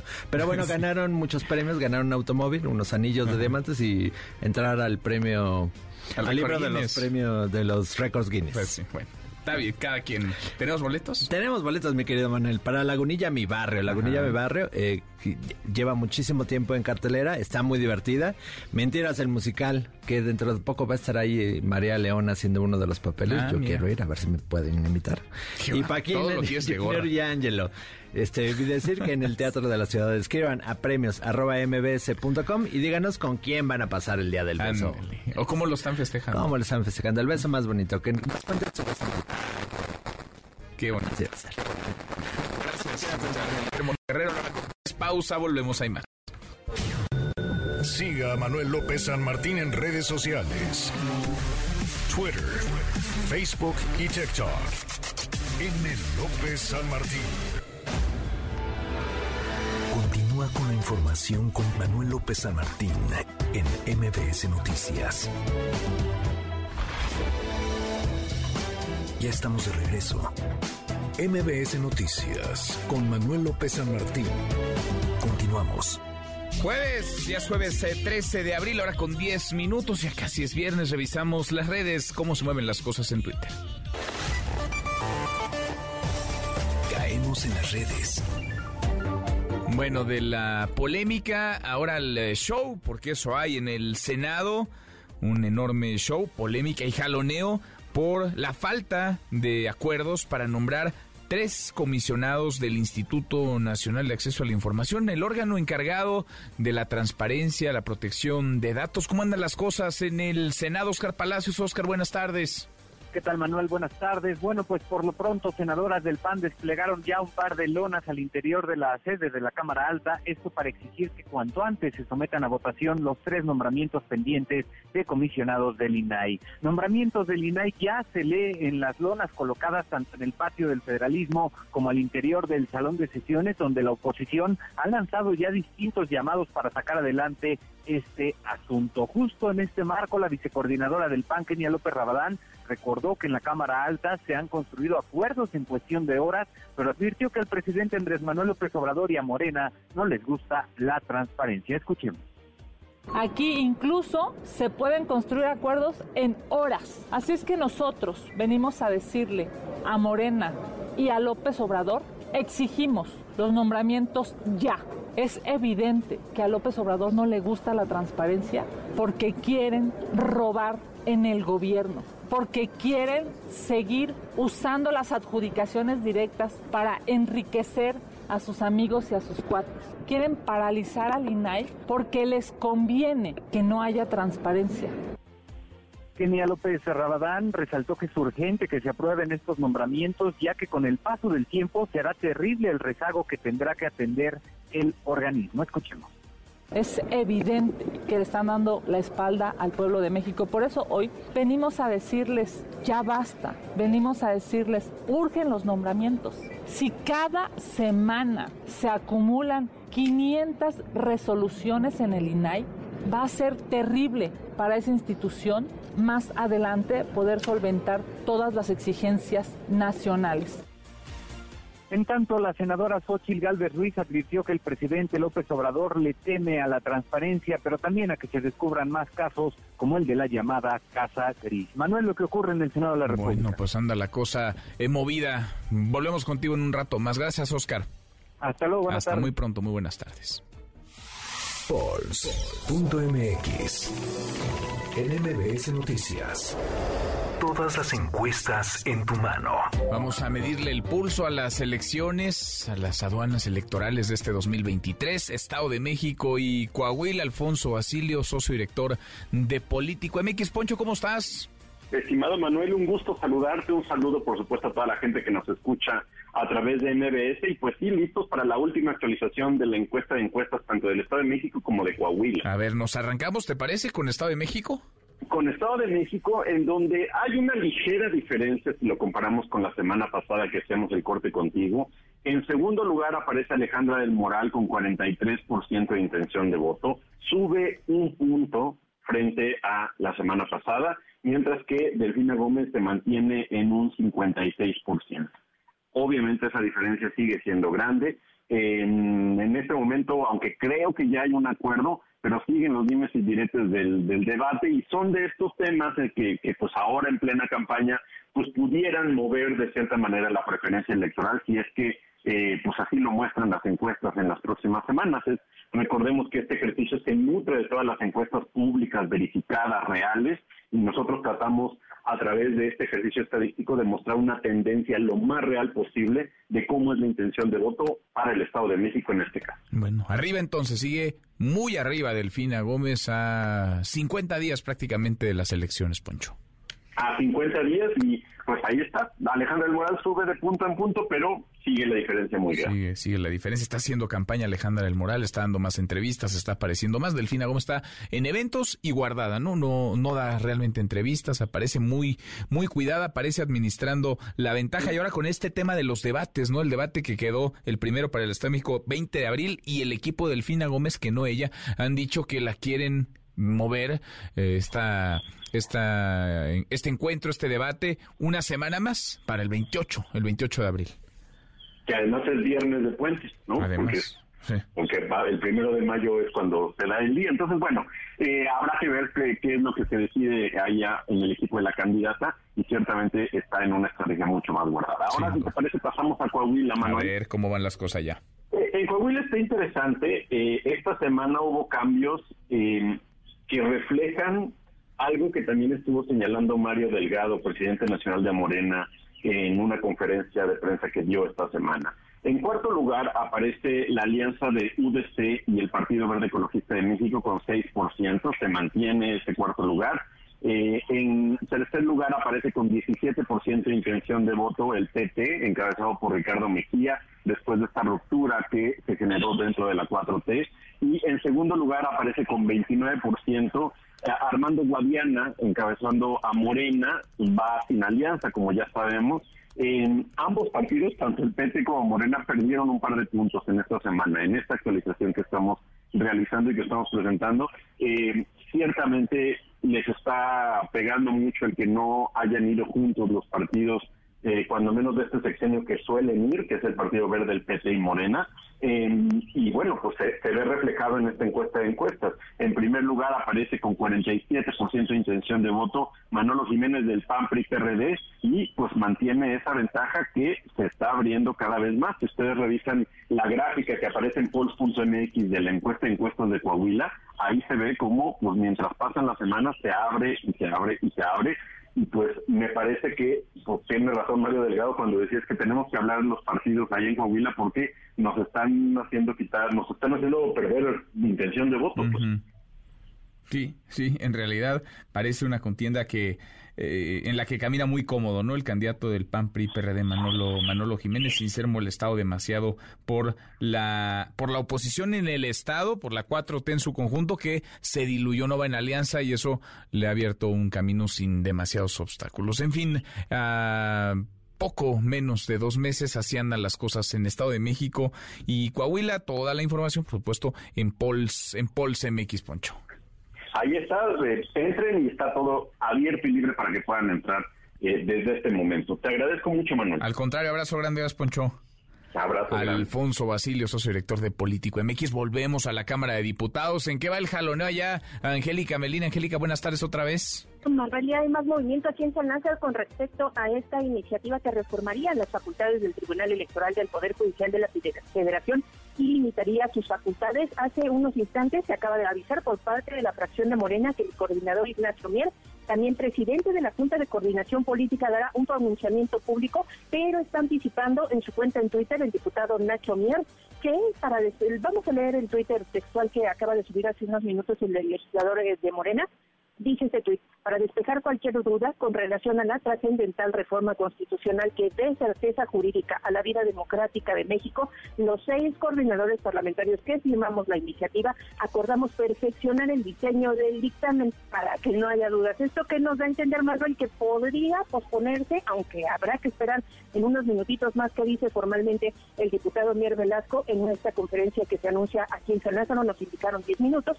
Vamos a ver si en ese tiempo sale a hacer esta aclaración el diputado Ignacio Mier, pero ya perfila que este proyecto se va a perfeccionar, que es lo que han tratado de hacer durante toda la semana y no han logrado avanzar en el, como dicen ellos, los legisladores, el perfeccionamiento de esta eh, polémica iniciativa que eh, pues le modificarían las facultades del Tribunal Electoral le amarrarían las manos, manual para distintos temas como pues, resolver los temas de acciones afirmativas, paridad, las decisiones que se toman en el Congreso, que pues, quedarían bajo el control no del Tribunal, sino de la Corte, según lo que propone esta iniciativa. Y también lo que vimos es que en hace un par de minutos también llamaron a reunión privada a todos los diputados del PRI en las oficinas del Tricolor aquí en San Lázaro. Vivan todos los legisladores del PRI detrás de su dirigente nacional, Alejandro Moreno, que también integrante de esta bancada PRI en San Lázaro. Así que con clave del PRI y en unos minutos más pronunciamiento público del diputado Mier, que ya avisa, adelanta que se va a perfeccionar este proyecto, lo que nos hace pensar, Manuel, que al menos hoy no saldría mm. y ya no sabemos si en este periodo ordinario, que está pronto para terminar, se termina con este mes de abril el periodo ordinario y pues este, los legisladores tendrían solo hasta el mes de mayo para aprobar reformas electorales porque la ley así marca los plazos. Hay un determinado plazo que no se pueden aprobar reformas electorales en 90 días, eh, con 90 días de anticipación a un periodo electoral y bueno, pues eh, las elecciones en Coahuila y en el Estado de México ya están corriendo y pues ya pronto iniciará el proceso electoral federal de 2024. Pues Así qué las cosas enredo. aquí en San Lázaro. Qué enredo, no hay acuerdo, entonces ya llamaron a los diputados del PRI a tomar dictado, a recibir indicaciones, instrucciones de su presidente de partido, Alejandro Moreno Cárdenas, y de su coordinador Rubén Moreira. Gracias, Angélica. Aquí seguimos pendientes, Manuel. Pendientes, si hay novedad, volvemos, volvemos contigo, aunque parece que esto no se va a mover demasiado ya, al menos en las siguientes horas, más allá de los ajustes que tendrán que hacer para ver si logran consenso. Es una reforma constitucional, se necesita, por tanto, mayoría calificada, es decir, dos terceras partes de las y los diputados. Se mueve el nombre de Francisco Garduño, el todavía comisionado del Instituto Nacional de Migración, que ha sido ya citado a comparecer ante un juez por la muerte de 40 migrantes en Ciudad Juárez, Chihuahua, ni cómo rehuir de su responsabilidad. Los migrantes murieron en una instalación del Instituto Nacional de Migración, vigilados por personal del Instituto Nacional de Migración. Y el máximo responsable se llama Francisco Garduño. Sobre su culpabilidad o no, se pronunciará la autoridad, las instituciones de justicia, pero sobre su responsabilidad, vaya, esa es ineludible. René Cruz, René, ¿cómo te va? Muy buenas tardes.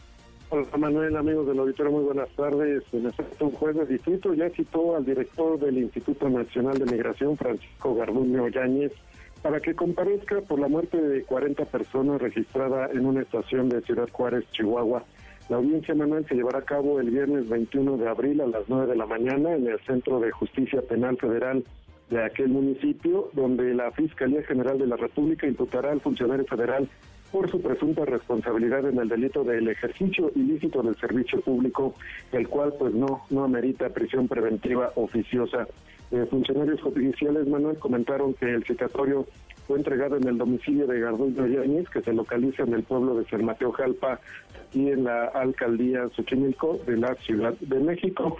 Mencionaron que el agente del Ministerio Público Federal solicitó que la audiencia se lleve a cabo por videoconferencia. No obstante, Silvia Alejandra Gutiérrez Tristán, administradora del Centro de Justicia Penal Federal en Ciudad Juárez, rechazó la petición. Gutiérrez Tristán también pidió, Manuel, a la FGR estar preparada para el caso de que Garduño Yáñez se declare culpable en un procedimiento abreviado o negocie un acuerdo reparatorio con las víctimas a fin de evitar un juicio. La directora del Centro de Justicia eh, Penal Federal también giró oficios a los consulados de Colombia, El Salvador, Guatemala, Honduras y Venezuela, países de origen de los 40 migrantes fallecidos y 25 lesionados, a fin de que tengan conocimiento del día y la hora en que se llevará a cabo esta audiencia. Manuel, el reporte que tengo. Gracias, René, muchas gracias. Buenas tardes. Muy buenas tardes. El drama migrante y Garduño no es el único, pero sí el principal responsable. Vaya, es el titular del Instituto Nacional de Migración. Ni cómo hacerse a un lado, ni cómo tratar de esquivar su tramo de culpa. El drama migrante, insisto, tiene muchos otros rostros. Hay más de 50 mil cuerpos, 50 mil restos sin identificar en estados fronterizos que podrían ser de migrantes o muchos de ellos son de migrantes, migrantes que están siendo buscados por sus familias, migrantes que no lograron nunca llegar a los Estados Unidos, que murieron en el camino, en el intento. Hatsiri Magallanes, ¿cómo estás, Hatsiri? Muy buenas tardes. A conocer el día de hoy a través de Oliver Dubois, quien es representante del Comité Internacional de la Cruz Roja, quien alertó justamente sobre esta creciente violencia y también desapariciones contra migrantes aquí en México. Al presentar su balance humanitario para México y América Central 2022-2023, Dubois señaló que la violencia en la región es persistente y está generando sin duda pues nuevas víctimas que requieren atención inmediata.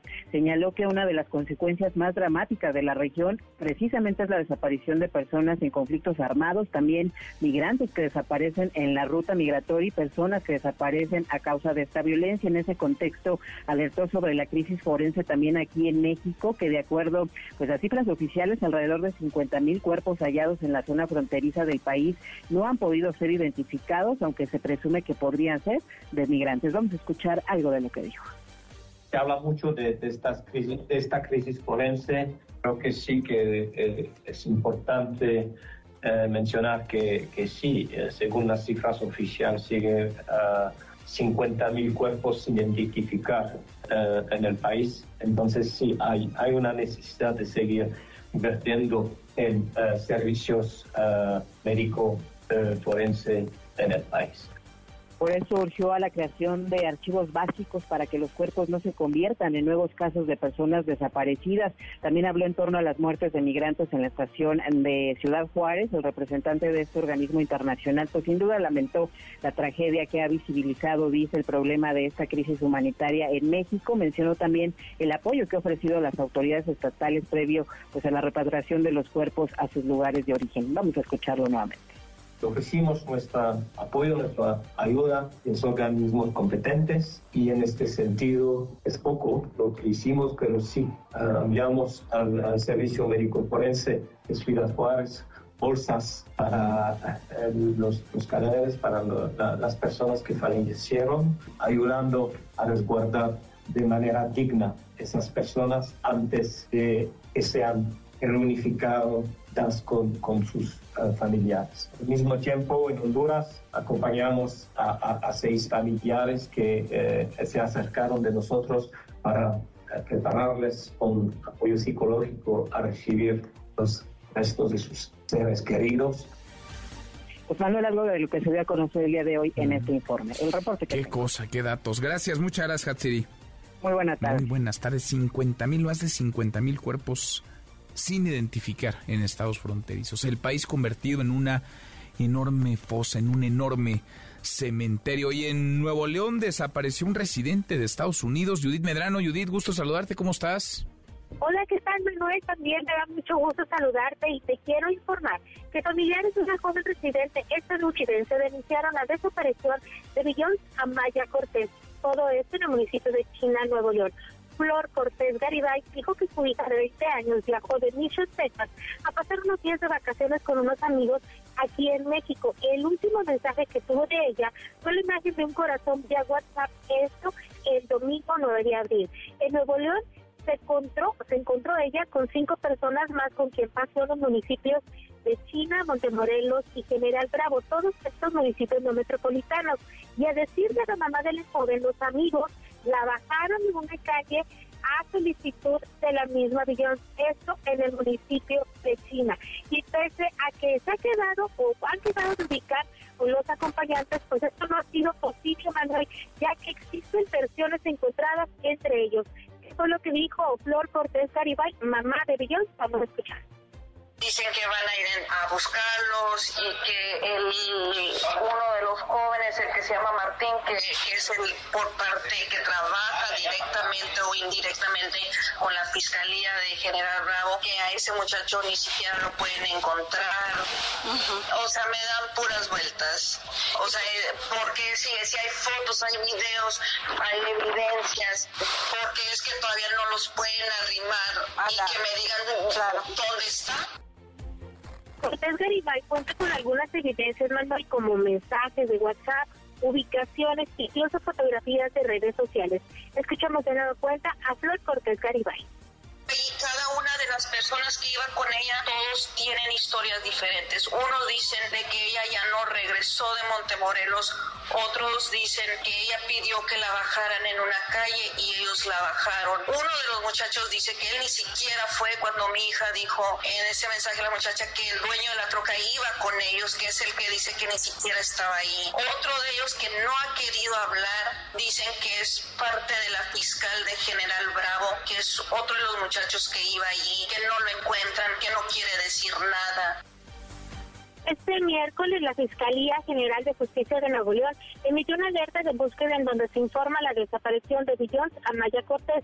Ella es blanca, de cabello negro, tiene los ojos café oscuros y mide unos 60 metros. Es delgada y se desconoce la vestimenta que tenía el día de su desaparición. Y ojo, Manuel, es en esta misma zona en donde ya se ha reportado la ausencia de otras tres mujeres. Ellos viajaban por carretera y de las cuales no se sabe nada desde el 25 de febrero. Hasta la fecha no hay novedades de este caso y por supuesto que la familia también de ellas, de esas tres mujeres comerciantes, también residentes de Estados Unidos, pues están eh, cada vez más preocupados porque pasan los días y la fiscalía no da cuenta de avances en las indagatorias. Manuel, mi información. Buenas tardes. Pues una historia que se repite ¿no? una y otra vez en Nuevo León y en otras partes del país. Gracias, Judith. Un abrazo para ti, Manuel. Hasta allá otro de vuelta. Muy buenas tardes. Es Judith Medrano, Nuevo León. A propósito de Nuevo León, otro tema, el gobernador Samuel García decretó el fin de la emergencia sanitaria por COVID-19. Así, después de tres años, declaró que se acabó la pandemia.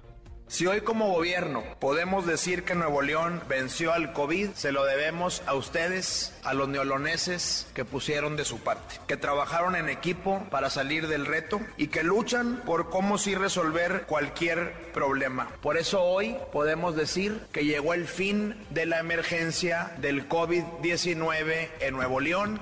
Se acabó pues en Nuevo León, al menos la emergencia por COVID-19 y se mueven todavía a lo largo de la semana ha sido polémico el asunto, continúa eh, como tendencia el hashtag AMLO y Vicente Fox, el presidente López Obrador de nuevo se lanzó contra el expresidente por el tema de la marihuana, calificó de inmoral que Fox haga negocios con la cannabis, escuche.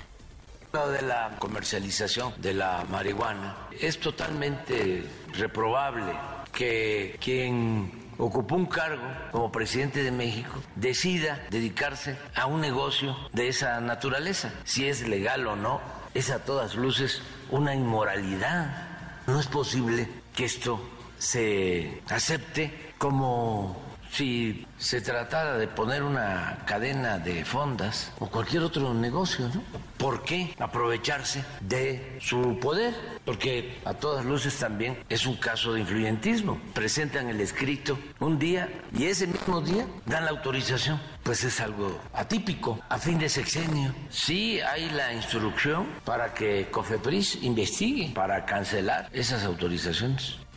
Inmoral, entonces, falto de ética el comportamiento de Vicente Fox en este tema, hacer negocio con la cannabis, con la eh, marihuana. Tendencia el hashtag Belisario Domínguez. El presidente descartó acudir a la entrega de la Belisario Domínguez a Elena Poniatowska, quien le tiene enorme cariño. ¿Por qué no va? Por esta razón, escuche.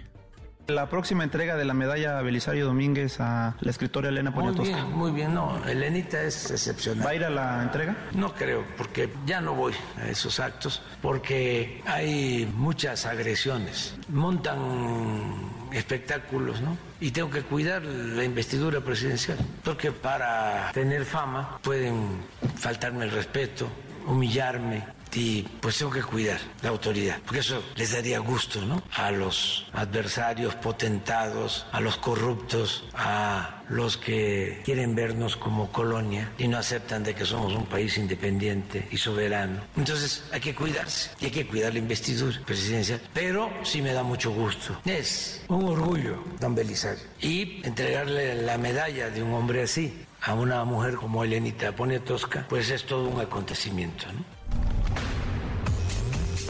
Deportes con Nicolás Romay en MBS Querido Nico, qué gusto, qué gusto saludarte, ¿cómo estás? Muy bien, Manuel, encantado de saludarte. Como siempre, vaya partidazos que tuvimos ayer en la UEFA Champions League y resultadazo el del Real Madrid, ¿eh? 2 por 0 le gana al Chelsea, cuartos de final de ida. Es verdad, el minuto 60 juega con un hombre menos el Chelsea. A pesar de eso, el Madrid consigue una muy buena ventaja y todo por definirse en Stamford Bridge, pero con una muy buena ventaja para el Real Madrid de 2 por 0. Mientras que el Milan derrota 1 por 0 al Napoli del Chucky Lozano. Creo que de los cuatro partidos de cuartos de final, Manuel, este es el más apretado, es el más cerrado, ¿no? El Madrid tiene ventaja, el Manchester City tiene ventaja, el Inter de Milán tiene ventaja, pero a pesar de que el Milan tiene una ventaja de 1 por 0, no es lo suficientemente amplia para eh, poder decantarlo ya en las semifinales. Y los otros duelos sí lo veo muchísimo más eh, claro. Así que veremos si el Chucky Lozano puede dar la vuelta a la situación. Lo que sí nos da mucho gusto es que sigue participando, sigue siendo titular, sigue teniendo minutos en el club más importante del mundo. Sin duda. El Real Madrid siempre acaparará reflectores, le gana Chelsea y le gana pues eh, para rescatar o para salvar esa, esa Champions. Nico, oye, a ver, la lista, la lista de Diego Coca para la selección. ¿Contra quién va a jugar México? ¿Cuántos están integrando esta lista? ¿Y, y por qué es importante o por qué nos tendría que importar, Nico? Uf, a ver, haces muchas preguntas, Manuel. Ah, bueno, pues es que me pagan, me pagan por eso, me pagan para hacer preguntas, por preguntón, a ver. Es que es muy complicada la última, ¿Quieres de opción múltiple? Hacemos de opción múltiple. ¿Por qué nos tendría que importar? Sí. Creo que hay que poner en contexto que la selección le gana a Surinam sufriendo, empata con Jamaica en el Estadio Azteca. Este partido para el cual están convocando es Estados Unidos, partido amistoso la próxima semana. En una situación normal, pues puede ser que no importaría mucho, que sería un partido más de México contra Estados Unidos y está bien. Pero tomando en cuenta el antecedente, ya no solamente de Qatar, sino ya de los primeros dos partidos de Diego Coca, cualquier partido se, se vuelve muy importante, muy trascendente. Y este creo que así lo, lo, será. Eh, me llama la atención la ausencia del Pocho Guzmán, del futbolista de, Chivas, que creo que anda en un muy buen nivel, que creo que es un muy buen futbolista, no lo toma en, en cuenta. Eh, y bueno, más allá de, de, eso, a ver si se le puede ganar, porque digo, es un partido que en teoría o en el papel no representa nada. Pero si se pierde, puff, no, pues sí, pues sí. Ahora, no hay, no hay demasiado, ¿no, Nico? No hay, no hay demasiada esperanza, es decir, ha pasado muy poco tiempo, no, ha tenido realmente eh, trabajo con los jugadores y la materia prima sigue siendo básicamente la misma del, del Mundial. Sí, aunque en esta ocasión, como no es fecha FIFA, sí se tiene que echar mano de la Liga MX. Entonces, sí son puros futbolistas de la Liga MX los que tendrán que jugar este partido, porque pues, no es fecha FIFA. Los jugadores de Europa no pueden venir. Claro, tienes toda la razón. Bueno, le sirve para ver a más, ¿no? A más futbolistas. Sí, aunque pues creo que la cosa no está como para experimentar ahorita y, ver Tampoco hay mucho, ¿eh? De dónde echar mano, Nico. Tampoco hay mucho. Sí, pero eso debería ser lo que más nos debe preocupar a futuro. Sí, sí, sí, sí, totalmente. Totalmente. En fin, en un ratito más los escuchamos, Nico. A las 3 los esperamos, claro, Sports por MBS Radio, también para platicar de la eliminación del Atlas ayer en Coca Champions, eh, Philadelphia Union que le gana al Atlas, dolorosa eliminación. Y de Europa League ganó el Feyenoord de Santi Jiménez 1 por 0 a la Roma el partido de ida. hay mucho tema, hay mucho que platicar. Un abrazo grande, Nico. Abrazo, Manuel. Nicolás Omay con los deportes. Pausa antes, una vuelta por el mundo de la mano de mi tocayo Manuel Marini. Volvemos a más. Internacional.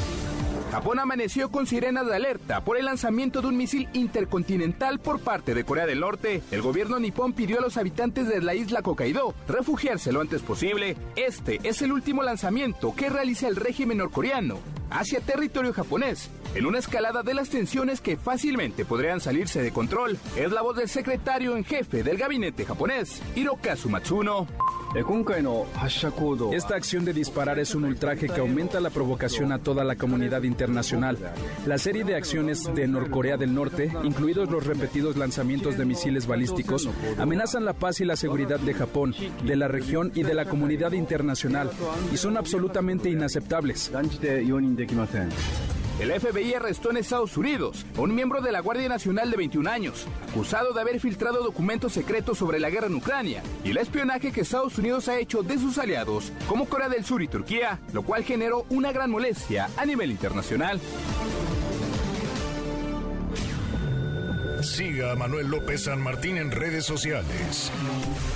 Twitter, Facebook y TikTok. M. López San Martín.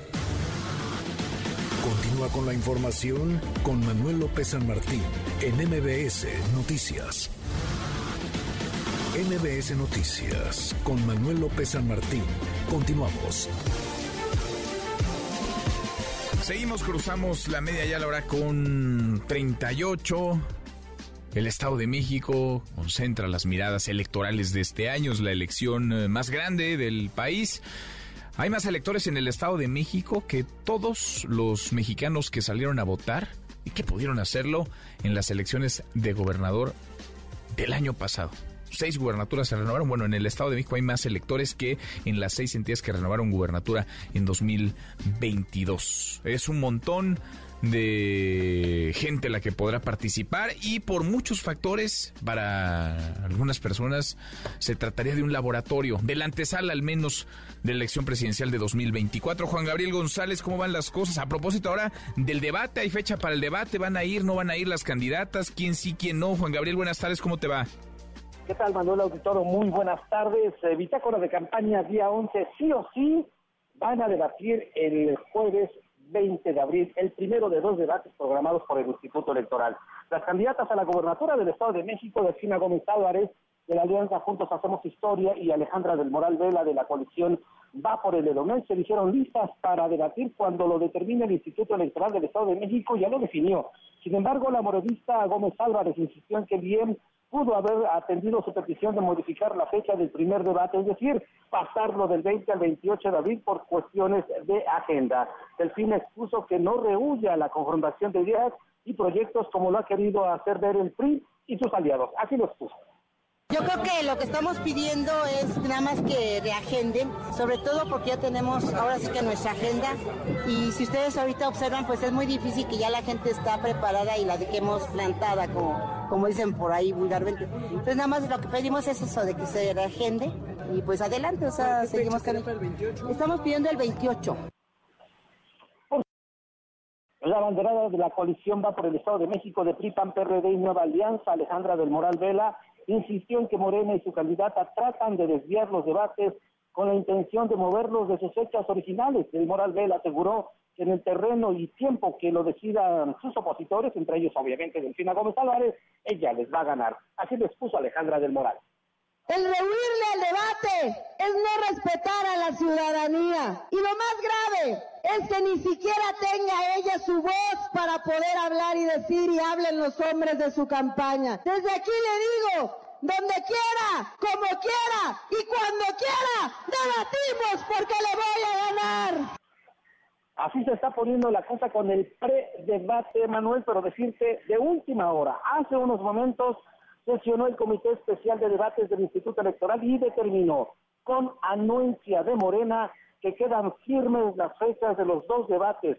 Primero, 20 de abril y próximo 18 de mayo para la confrontación entre Alejandra del Moral y Delfina Gómez. es decir, la decisión de Morena de aplazarlo del 20 al 28 de abril no prosperó. No prospera.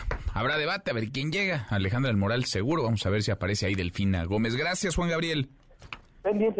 Muy buenas tardes. Volvemos con lo que ocurre en Cámara de Diputados. Le he platicado esta polémica en torno a una iniciativa de reforma constitucional que acotaría ciertas atribuciones del Tribunal Electoral. Le agradezco estos minutos, o saliendo de reunión, al coordinador del PRD en San Lázaro, Luis Espinosa Cházaro. Diputado, Luis, ¿cómo estás? Pues con mucho trabajo, Manuel, y antes de empezar con los temas legislativos, te puesto doble contra sencillo que Delfina no llega al debate del Estado de México. No va, no va de, bueno, te tomamos la apuesta, doble a sencillo, ah. dices, no va Delfina y llega Alejandra El Moral el próximo 20 de, de abril. Tú, tú, de esas cosas sabes y entiendes porque además estás muy involucrado en la campaña en el Estado de México. Vamos a ver qué pasa porque sería un golpazo, ¿no? Que de dos candidatas una no apareciera en el debate pues sería que no está lista para confrontar y menos para gobernar. Yo creo que eh, hay eh, una caída libre en, Morena. Pues, Alejandro está creciendo y lo digo porque soy delegado del PRD en el Edomex, por eso me atrevería a retomar tu audio. Eh, y cuando te digo que no llegará, pues es que la solicitud de posponerlo es justamente porque no se quiere. Alejandro ayer le contestaba el día que quieras y en donde quieras, pero no veo a Delfina debatiendo y habrá que ver si puede contestar pues qué pasó con los 5.800 millones que aquí en la Cámara etiquetamos para las escuelas de tiempo completo y que este programa se canceló y nunca supo contestarnos aquí en Cámara dónde había parado ese recurso. Pues sería un pésimo mensaje que una de las dos candidatas no llegara. Va a haber dos oportunidades de contraste de debate. Si Delfina Gómez no va, que además se ha guardado bastante, no da entrevistas prácticamente, no aparece en los medios de comunicación, la tienen con bajo perfil.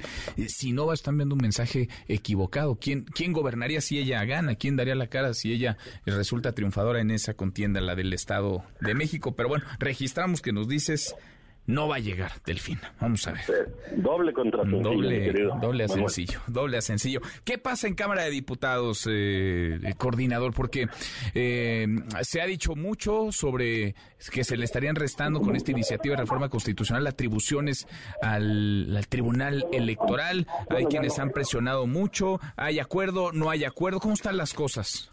Acabamos de hacer público los coordinadores de los grupos parlamentarios que no hay acuerdo, Manuel. Eh, no están las condiciones dadas, no se logró un consenso. Yo estoy convencido que hay que legislar en el vacío que hay en las funciones del tribunal, por cuanto vea las funciones que son propias de la Cámara de Diputados. Pero en el camino, como bien dices, pues hubo información encontrada y no logramos coincidir en las redacciones finales para lograr esto, porque eh, se impactaba desde el punto de vista del PRD el tema de la paridad de género y eso pues no podíamos acompañarlo, sobre todo por nuestros compañeros, somos un partido feminista y nosotros no estábamos por trastocar al tribunal, nunca estuvimos en esa lógica, pero insisto, no hay eh, condiciones ahora, eh, no hay consensos y ya lo hemos hecho público, por lo tanto, pues se seguirá trabajando esta iniciativa como muchas otras pues, que requieren de diálogo legislativo pero hoy no veo en el escenario las condiciones para que se apruebe. Dos no va a salir eh, como estaba planteado, no va a caminar, no se va a discutir ni se va a, votar, mucho menos a aprobar. Por ahora querría decir esta semana y quizá la próxima, es decir, en este periodo de, sesiones, porque ya está el cuarto para la hora, el fin. Eh, eh, eso ya no te lo puedo asegurar porque eso no fue un acuerdo de todos los coordinadores. No, no sé la posición de, de Morena y sus aliados al respecto sé la de Va por México, que antes de tomar esta posición de manera unida, Rubén Moreira, Jorge Romero y yo platicamos esto que te estoy contando, que no hay ahorita las condiciones, no se lograron los consensos, le dimos muchas vueltas a los textos, pero pues no no no no se pudo lograr el consenso y por lo tanto no no habrá por ahora, digo por ahora pues no te puedo decir que es por ahora un tiempo un, un tiempo definido, pero pero en estos días no, no se discutirá ni se aprobará esa reforma tan, tan comentada. Bueno, por lo menos, digamos, esta semana ya no, ya no salió, ya no se va a discutir, no se va a votar, mucho menos se va a aprobar. Pues nos das eh, la información de primera mano y te la agradezco siempre. Muchas gracias, diputado. Gracias, Luis. Gracias a ti, Manuel. gracias. Muy buenas tardes también para ti, el coordinador del PRD en San Lázaro, el diputado Luis Espinosa Cházaro. Segunda emisión. Manuel López San Martín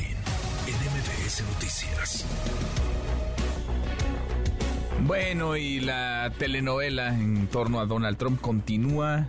Y continúa porque tiene un montón de señalamientos y de acusaciones. El expresidente parece va a vivir un buen rato eh, los próximos meses en tribunales, en cortes de los Estados Unidos. Juan Alberto Vázquez, corresponsal en Nueva York. Juan Alberto, gusto saludarte. ¿Cómo estás? Manuel, pues muy a gusto estar nuevamente contigo, un saludo al auditorio y pues sí, como tú dices, con este nuevo dictamen que hay en contra del expresidente. Donald Trump en el ojo del huracán, eso no es ninguna novedad, pero ya verlo sentado cada semana en el banquillo de los acusados, pues eh, eh, eh, eso sí que es, por decirlo menos, atípico, ¿no? Bueno, claro, se le tenía que llegar en algún momento todas estas acusaciones, todos estos comportamientos que ha tenido Donald Trump a lo largo de los años. Hay que aclarar que esta es una acusación distinta a la que estuve platicando contigo hace algunos días, esa en la que lo están acusando de haber extorsionado o haber modificado eh, sus recursos electorales para, bueno, sobornar a mucha gente, entre ellas a Stormy Daniels, eso lo platicamos hace unos días. Ahora vino Donald Trump en la mañana aquí a Nueva York sobre una acusación que tiene de fraude de sus empresas. Lo está acusando la fiscal general del estado, Leticia James, de aumentar el valor de sus activos para pedir préstamos bancarios y bajar esos mismos activos para presentar impuestos. Esa es prácticamente, bueno, pues el, alma de la acusación y obviamente pues él eh, está negando todo eso. Donald Trump está diciendo que esta mujer Leticia James, que es afroamericana, pues la acusa de racista, la acusa obviamente de tener motivaciones políticas y bueno, de muchas otras cosas, dice que tiene una mala vida, en fin, eh, ya sabemos cómo se comporta también Donald Trump en estos casos, muy agresivo en sus redes sociales con ella. Pero aquí el asunto es que, bueno, esta acusación eh, que incluye además a sus tres hijos mayores, a Ivanka, a, a, Eric y a Don Jr., bueno, pues obviamente está implicada también muchas de las empresas y busca la restitución, Manuel, de 250 millones de dólares, que es lo que dice Letitia James, que por lo menos defraudó al fisco del estado de Nueva York, Donald Trump y sus empresas, y también busca que se le prohíba ya de plano operar en el estado. Es lo que está esperando. Se supone que este juicio por este caso está llamado a iniciar en octubre. Por eso vino hoy Donald Trump, que ya había venido en agosto por el mismo caso y 400 veces, de 400 preguntas que le hicieron, se acogió a la quinta enmienda. ¿Qué quiere decir esto? Que él dice quinta enmienda y no responde absolutamente nada para no autoincriminarse. Ahora, bueno, es el, la duda que se tiene hoy, el misterio de qué respondió Donald Trump ante los cuestionamientos de los empleados de la fiscal James, porque también muy temprano los eh, defensores de Donald Trump dijeron que él tenía muchas ganas de aclararle a las autoridades de Nueva York, bueno, pues cómo él había llevado este emprendimiento de sus empresas y cómo había dado empleo y cómo había sido tan exitoso. Así es que está esta duda de qué es lo que respondió Donald Trump. Hoy obviamente fue una sesión a puerta cerrada, no se supo nada, no tuvo nada que ver con el circo de hace 10 días, pero sí hubo mucha gente recibiéndolo a gritos de Nueva York, no te quiere ahí afuera de la corte, estuvo, bueno, pues un tanto divertido esa secuencia, Manuel, pero obviamente pues él va a tener que enfrentar este nuevo cargo y te cuento por último que a finales de abril también está programado para venir por un asunto de violación de una escritora que lo acusó de que la violó en los años noventas y también ese juicio está a punto de iniciar. Sus abogados han pedido unos eh, dos o tres semanas de, de que se posponga el inicio de este juicio porque dicen que está muy cerca todo este circo, así es que bueno, como tú lo dijiste al inicio, Manuel, mucho que vamos a escuchar de Donald Trump en las siguientes semanas relativo aquí en Nueva York, sin mencionar todos los otros casos a nivel nacional y por lo pronto, pues hoy ya eh, vino a, declarar sobre este caso de fraude de sus empresas. Visitante asiduo será ahora el expresidente a las cortes, a los tribunales en, en Estados Unidos. Habrá mucho que cubrir, mucha chamba ya y mucho que platicar contigo. Juan Alberto, qué gusto escucharte, gracias. Gracias a. Buenas tardes. Muy buenas tardes, Juan Alberto Vázquez, corresponsal en Nueva York. Pues sí, Donald Trump se la va a vivir un buen rato en la corte y él, claro, va a capitalizar esto. ¿Para qué? Para tratar de crecer en la preferencia electoral y para intentar regresar a la Casa Blanca. 10 para la hora, pausa, volvemos, volvemos, hay más. Redes sociales para que siga en contacto: Twitter, Facebook y TikTok. M. López San Martín. Continúa con la información con Manuel López San Martín en MBS Noticias. Ya estamos de regreso.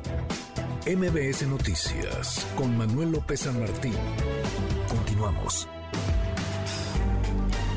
Seguimos cinco para la hora, ya mero nos vamos, revisamos lo último en la información. En tiempo real. El Universal. Reciben en Senado Minuta 3 de 3 para prohibir que agresores sean legisladores, funcionarios y jueces. El Heraldo de México. La familia Levarón presentará una denuncia ante la Fiscalía General de la República por la desaparición y muerte del Mijis. Mantienen el 20 de abril como fecha para primer debate entre Delfina Gómez y Alejandra del Moral en el Estado de México. MBS Noticias. Cerca de 50.000 cuerpos hallados en la frontera no han sido identificados, informa la Cruz Roja. El país. El FBI detiene a un sospechoso por la filtración de documentos del Pentágono. El Departamento de Justicia buscará una acción de emergencia de la Corte Suprema sobre el fallo del aborto. Con esto cerramos, con esto llegamos al final. Gracias. Muchas gracias por habernos acompañado a lo largo de estas dos horas. Soy Manuel López San Martín. Se quedan con Nicolás Omay. Nos vemos como todas las noches a las 10 por ADN 40 y acá nos encontramos mañana, mañana que será tarde de viernes, por fin viernes. Pásela, pásela muy bien. MBS Radio presentó Manuel López San Martín en MBS Noticias.